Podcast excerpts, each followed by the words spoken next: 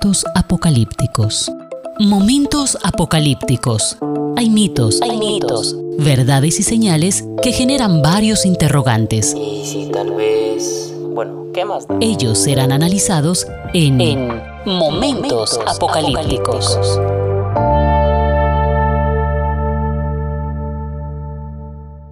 Hola, ¿qué tal? Sean todos bienvenidos nuevamente a este podcast Momentos Apocalípticos. Soy Javier Montoya y espero me pueda acompañar en este estudio que estamos haciendo de la literatura apocalíptica. Voy a dejar un poco de lado lo que es el tema musical que se ha venido trabajando en los capítulos anteriores, que aparece precisamente en el capítulo 1, versículo 7, y en el cual pues he hecho énfasis en la venida. ¿A qué corresponde esa venida del Señor Jesús? Ya he también dejado claro desde la perspectiva y desde la interpretación que he venido haciendo de esto, también basado en otros estudios de expertos y eruditos en el tema, lo que corresponde a la venida de Jesús en ese himno tiene dos connotaciones y una es que Él viene y viene a la iglesia actual a través de la predicación, a través de la dirección de su palabra en nuestra vida, a través de la consejería que se da desde la perspectiva bíblica. Y también tiene la otra perspectiva y es que su venida está también relacionada en el libro cuando viene el juicio sobre Babilonia y todos lamentan lo que ha sucedido porque obtienen de esta gran ciudad, de este gran imperio, pues sus ganancias. Y se ve también en la otra parte de su venida como cuando Él aparecerá en las nubes, todo ojo le verá y está relacionado con ese aspecto de Apocalipsis capítulo 9, ese aspecto de esa belleza montada sobre un caballo, la belleza de Jesús, su majestuosidad, de una forma más metafórica, Él viene cabalgando y eso sencillamente es una ilustración, una imagen de cómo eh, quiere mostrarnos el triunfo de Jesús. En esos aspectos es que hemos trabajado o he trabajado con todos ustedes la venida de nuestro Señor Jesucristo. Como les dije, voy a dejar de lado por unos capítulos este tema musical para entrar un poco ya en lo que tiene que ver con las iglesias. Vamos a conocer un poquito en detalle todo lo que ellas hacen, cómo viven, cómo experimentan al Señor Jesús, qué es lo que el Señor Jesús les dice a cada una de ellas. Y comenzamos con la carta que va dirigida directamente desde Jesús hasta la iglesia en Éfeso, que está precisamente en el capítulo 2, versículo 1 al 7. Éfeso es esta ciudad grande en ese momento, es una metrópoli es una ciudad comercial que se encuentra ubicada en Asia y es la sede del gobierno proconsular. Era una importante ciudad cultural y religiosa. Allí existía una tendencia sincretista, obvio como existen en todos estos lugares de esa época, como existe en la actualidad también, no se ha perdido esa tendencia y abría precisamente la puerta a muchas prácticas supersticiosas, entre las que predominaba el culto imperial y el de Artemisa. Es cuando usted le quede tiempo y fácil, es solo mirar el libro de Hechos, capítulo 19, versículo 27 hasta el 35, más o menos, y encontrará usted allí esa situación que vivía esta ciudadanía en el aspecto religioso.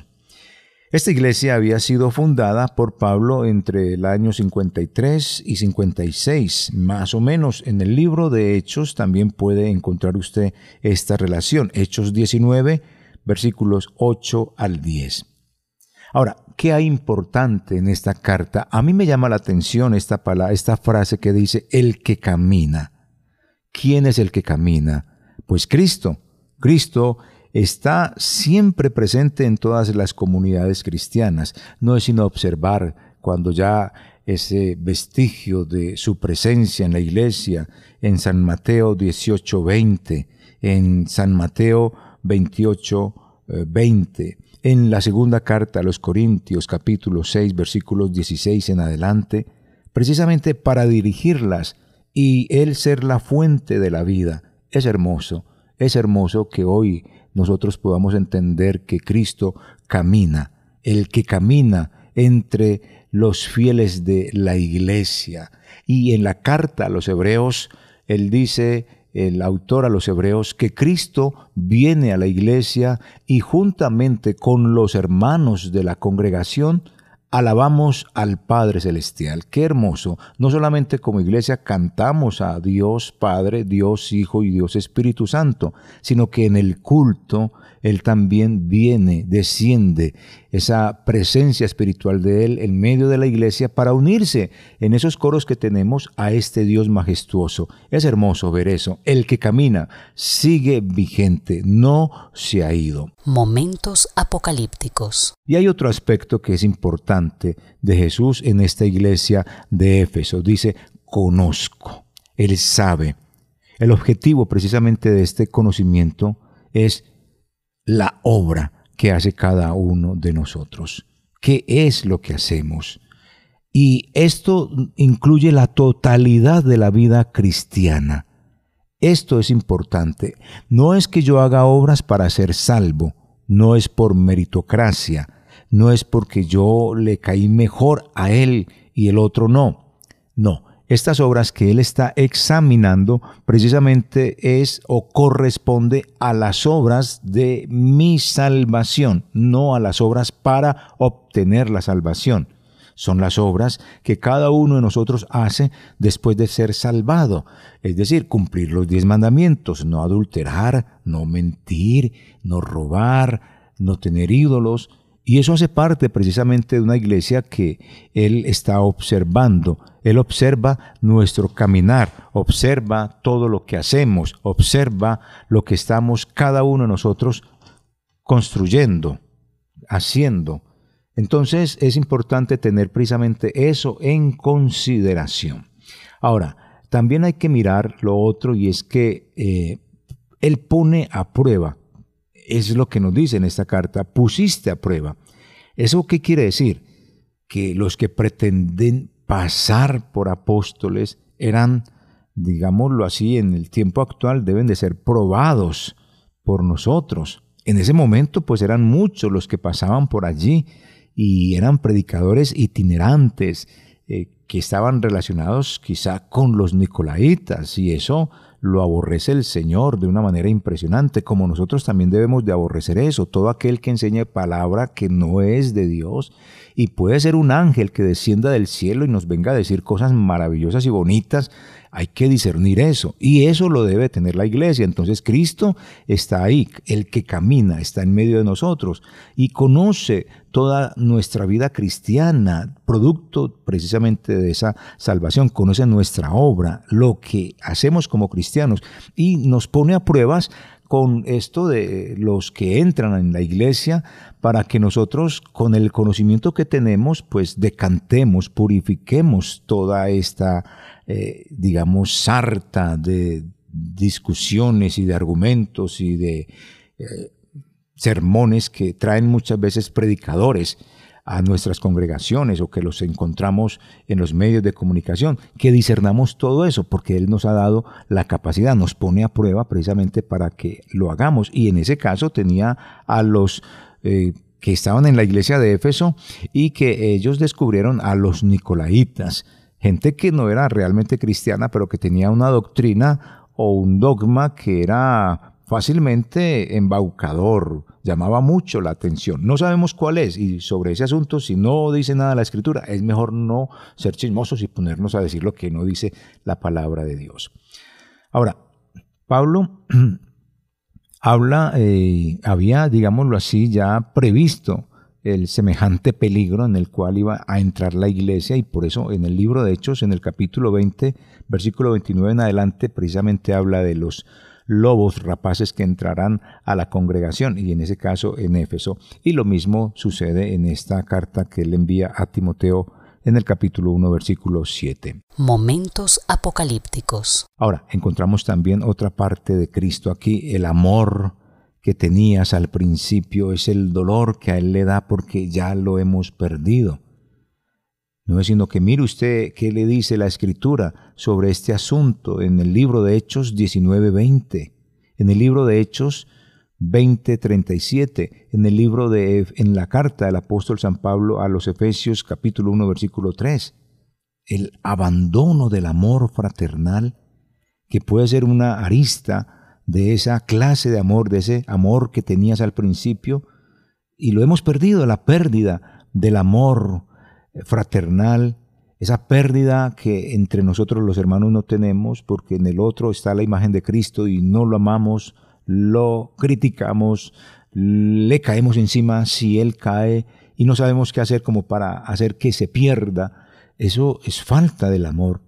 Y ese amor hacia el hermano es también falta del amor hacia Cristo. Y por eso Él dice que has abandonado el amor fraternal, el primer amor. Lo hemos perdido. Estamos trabajando en la iglesia y lo hacemos de una manera mecánica. Hago y trabajo y entre más hago mucho mejor, pero lo hace con amor realmente. Eso implica ese asunto en todos nosotros. Voy a poner el siguiente ejemplo, la siguiente ilustración. Un bebé por lo general sabe quién lo ama y quién no lo ama. Yo no sé, pero, o por lo menos ha sucedido conmigo, lo pongo como ejemplo personal. Los bebés, a mí me, encantan los bebés, me parecen hermosos y entiendo que a veces ellos no lo quieren a uno y es como algo de la misma sensación que ellos sienten de uno y, ellos demuestran de una vez, no son hipócritas, son muy sinceros y ellos como que sabe quién le quiere y quién no le quiere. Ese es como un ejemplo sencillo y eso es lo que Cristo ve en nosotros. Él sabe si estamos haciendo la obra bien o no la estamos haciendo bien. Eh, es decir, con amor sincero, no por aparentar o por hacer, porque mucha gente quizás no esté haciendo por aparentar, sino que hace y hace y hace, pero su relación con el Señor, ¿cómo es? Su humanidad con los demás de la iglesia, ¿cómo es? ¿Cómo se relaciona con los que no son cristianos? Todo este aspecto es importante y eso es lo que dice acá precisamente eh, Jesús. Es una queja, has abandonado ese amor fraternal. Otro aspecto que Él nos dice dentro de nuestra congregación debemos de tenerlo muy presente y es recuerda, arrepiéntete, vuelve a tu conducta. Estos espacios de recuerda, arrepiéntete y vuelve a tu conducta, estos, digamos, espacios que Él nos está diciendo que debemos de recuperar, refieren precisamente a una conversión total eh, es decir, no ha habido todavía eso en nosotros. Recuerda de dónde has caído, ¿cierto? Arrepiéntete y vuelve a esa conducta de antes, a la sinceridad, a la comunión con Él, a no estar llenándote de tantas cosas y de tantas actividades pensando que eso es la obra. La obra es confesar a Jesús con su testimonio, con su vida, cuando nuestro testimonio se acaba, empezamos a usar las palabras, pero si nuestro testimonio es bueno, las palabras sobran. Entonces Él nos lleva precisamente a todo esto. Y es lo que debemos de pensar cada uno de nosotros. ¿Cómo estamos? ¿Cómo andamos realmente en esta situación con, en relación con el Señor y con los demás? Ahora, esta expresión puede también aludir a la pérdida de la preeminencia entre las iglesias de Asia, del que sabemos muy poco, ¿cierto?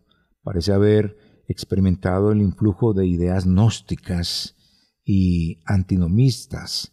Eso se puede observar. Simplemente observe usted capítulo 2, versículo 15, qué dice sobre este asunto. Los nicolaitas enseñaban muy probablemente que los cristianos eran libres para comer carne sacrificada a los ídolos y para satisfacer los deseos de la sensualidad. Observe el versículo 14. A ver, puede ser, puede ser, no es que sea exactamente porque real sobre este asunto no hay ninguna información a cabalidad. Todo lo que se diga sobre los nicolaitas son suposiciones. Entonces, quizá era esta también la situación de de que como ellos entendían todo esto y lo habían decantado, le agrada mucho al Señor, pero quizá no había el, el efecto que debía de producir. Porque si alguien tiene una doctrina errada, algo que no es correcto, y uno le amonesta con amor, pues puede ganarse a esas personas que están en esa condición de enseñar estas cosas falsas. Pero si se les enseña con rebeldía o con ira, como humillando, pues posiblemente se están perdiendo y se ha perdido el amor, el afecto que debe de haber para ganarnos a estos inconversos. Posiblemente puede ser, pero no entremos en esas especulaciones, simplemente dejémoslas ahí. Pero es importante ver que posiblemente sean cosas como de estas. Ahora, mm, él detesta, ¿cierto? Él detesta esto de los nicolaitas y él alaba que la iglesia también deteste esto porque la pone en alerta, en cuidado. Así que diríamos que ese radical dualismo entre el bien y el mal obliga a odiar el mal, siguiendo el ejemplo de Dios. Observe Isaías 61.8, Zacarías 8.17. Observe todo eso que hay precisamente de la relación de Dios con estas situaciones, cómo las observa. Nosotros debemos de observar las mismas cosas que Dios observa como tal, y en eso debemos de parecernos. Ahora, lo que dice el Espíritu es otro aspecto de Dios en esta carta que también es para nosotros, el Espíritu de Cristo, ¿cierto? Que por medio del profeta interpreta las palabras de Cristo. Aquí está lo que dice el Espíritu, que es eco como de lo que dice por allá en los Evangelios, el que tenga oído escuche, que diríamos en términos muy antioqueños, muy coloquiales, eh, oiga, présteme atención, oiga, está usted haciendo algo que no es debido, por favor, mire, analice, pare, deténgase, que lo que está haciendo no es lo correcto y debe de hacer precisamente un stop en su vida. Es eso lo que nos está diciendo cuando lo que dice el Espíritu. Ahora, cuando nos habla a nosotros, después de ver todo esto, cómo lo hace Cristo en la iglesia, ahora nos dice al vencedor. Y esta palabra, digámoslo en término militar, supone que la vida cristiana es una batalla. Es una batalla, como lo dice Pablo en Efesios, una lucha. Cuando él habla de la batalla, habla de la lucha que hay en el deporte, que es la lucha libre, cuerpo a cuerpo no la guerra espiritual, porque para el término guerra existe una palabra muy distinta a lo que es la batalla y la teología evangélica pues ha adoptado la guerra espiritual como si fuera un campo de batalla con armamento. No, aquí la batalla, esta batalla que debe tener el vencedor, el cristiano, mm, es sencillamente eso, la lucha, de vencer con la verdad la mentira del diablo. Entonces, eso tenemos que tenerlo presente. Aquí el creyente, el creyente, el cristiano tiene que batallar contra la mentira de los nicolaitas, que están infiltrando una doctrina falsa. La batalla del creyente tiene que ser contra sí mismo, porque ha hecho muchas cosas en la iglesia, pero ha dejado su primer amor, y ahí está la amonestación de Cristo, y es que Recuerda de dónde has caído, arrepiéntete y vuelve a esa conducta.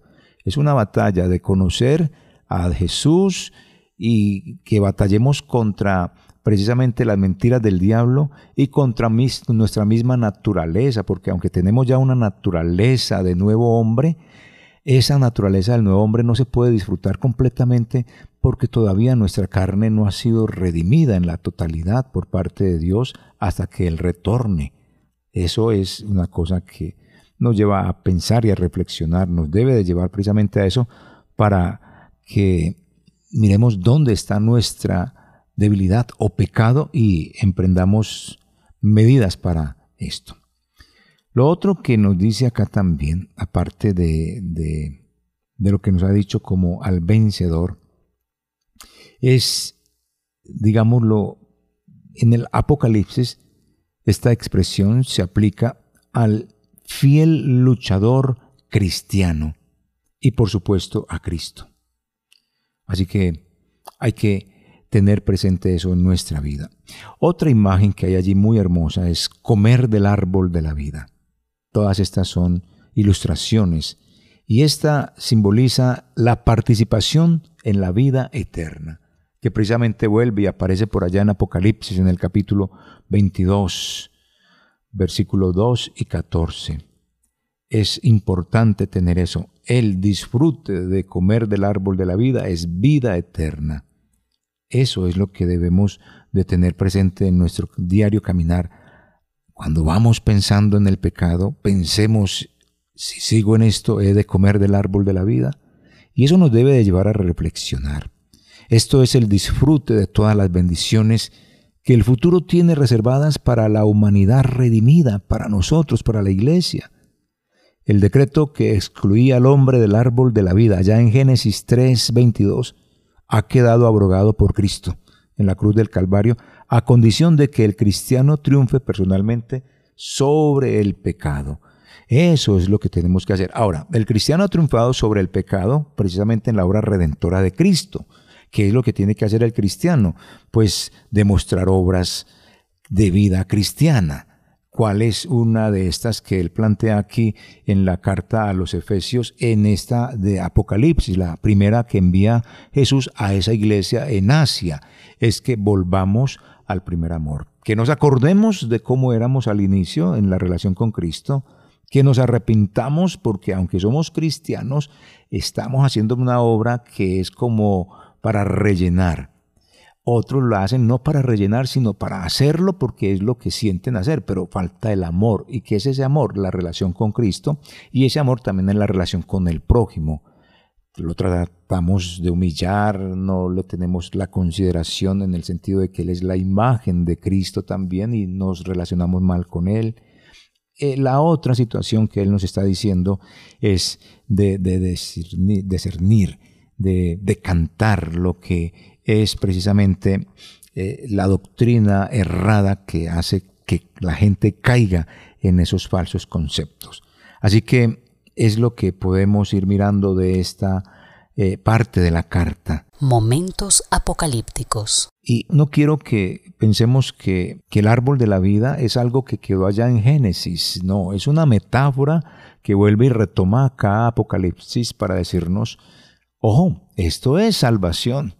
Y esta es la recompensa, salvación. A veces la gente piensa que es que después de la muerte va a haber recompensas después de la obra redentora de Jesús. No, la máxima recompensa nuestra precisamente es la obra, la obra redentora de Jesús, que es nuestra salvación después de la salvación ya no hay más nada que valga, ya no hay nada más que tenga valor, porque en ocasiones se escucha precisamente eso, decir que, es que uno va por una recompensa, que uno va a tener una corona más grande que el otro, y eso pues son interpretaciones que se han ido dando a lo largo de toda la historia cristiana, pero póngase a pensar, simplemente piense así, el premio mayor de toda la vida cristiana es el que seamos salvos. ¿Qué otro premio mayor puede haber después de eso? Mm, dígame, una corona. ¿Y qué significa eso de tener una corona mejor que la de otro? O sea, es más importante la corona porque una tiene diamantes y la otra no que la obra redentora de Jesús. Entonces es pensar con razón, con, con la lógica. La lógica es que el premio mayor que nos hemos ganado nosotros sin haber comprado nada de esto es la obra redentora de Jesús, es comer del árbol de la vida. Todas estas son imágenes muy hermosas que nos presentan precisamente aquí en una forma metafórica cómo debemos de vivir. Repasemos un poquito entonces lo que le dice aquí a la carta a la iglesia de Éfeso a través de esta carta. Jesús es el que camina, es decir, no se va a quitar de la iglesia a menos, a menos que no se organicen asuntos importantes como es este. Recuerda de dónde has caído, arrepiéntete y vuelve al primer amor, o si no quitaré el candelabro de allí. Y quitar el candelabro, que es otra imagen, una ilustración que Jesús da, es decir, quitar el candelabro es que Él no está en esa iglesia, que puede haber mucha gente, puede existir una alabanza hermosísima, puede existir, existir una predicación hermosísima, pero son predicaciones motivacionales como la psicología. Es una alabanza motivacional que mueve emociones, pero no lleva a una transformación, una predicación que puede llevar precisamente a que el ser humano sea eh, reconociendo que tiene la capacidad de salir adelante sin la necesidad de nadie más y se olvida de Dios. Ahí sale Cristo. Esa es una imagen terrible que no podemos permitir en nuestra vida cristiana. ¿Qué tal que de nuestra vida cristiana saliera Cristo? Tendríamos una vida, no, pues coja, no, destruida, no caminaríamos siquiera. Esa es una imagen bonita. Cristo sigue caminando y no podemos dejar que Él deje de caminar. Sigue caminando. Otra imagen bonita, aparte de las dos que les he dado, es precisamente la de el Salvador, el, vencedor, el vencedor.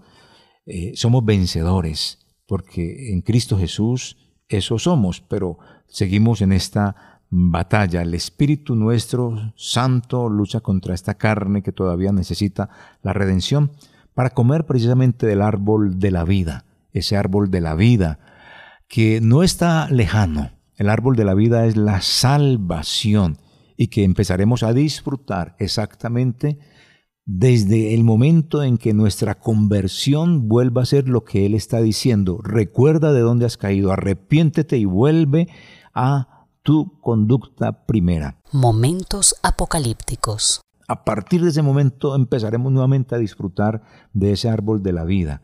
No lo estamos comiendo físicamente, lo estamos disfrutando con la seguridad de que yo me muero y voy a despertar y a ver a Jesús. Que voy a despertar y mis oídos van a escuchar una frase de buen siervo pasa al gozo de mi Señor. Eso es comer del árbol de la vida. Y a eso apuntamos. Entonces organicemos nuestra vida cristiana, organicémonos en todos los aspectos de nuestra vida, porque a eso apuntamos precisamente para que tengamos ese disfrute de comer del árbol de la vida, árbol que no pudo comer Adán y Eva, porque ya habían comido del el árbol del conocimiento de la ciencia y del mal, que también es una referencia metafórica. Entró el mal a través de la mentira de Satanás y ellos lo tomaron. Le creyeron a Satanás, no le creyeron a Dios. Entonces, ahí diríamos, como los nicolaitas, le creen más a lo falso que a lo verdadero. Como la espiga que crece y, también crece la maleza y, la espiga que aparece o parece ser como la, la verdadera y se Mm, digamos, se disfraza. Y así hay mucho creyente llevando doctrina falsa a la iglesia y muchos hermanos caen en eso y lamentablemente viven un cristianismo desfasado de la verdadera palabra del Señor. Así que con estas ilustraciones, la carta de enviada por Jesús a través de Juan a la iglesia de Éfeso allí en Asia, pues obtiene a través de todas estas imágenes una vivencia del cristianismo, cómo está Jesús allí y cómo son ellos y cómo deben de vivir, cómo deben de actuar. Y eso es importante tenerlo en esta apreciación. Ya seguiremos en otra oportunidad hablando un poquito más de otra carta, de otra iglesia, de cómo está allí Jesús y cómo estamos nosotros en la actualidad. Muchas gracias por hoy, pues finalizo este capítulo más de este podcast Momentos Apocalípticos. Recuerde, soy Javier Montoya Puentes y yo disfruto mucho estudiando esta literatura apocalíptica. Espero que usted también lo haga.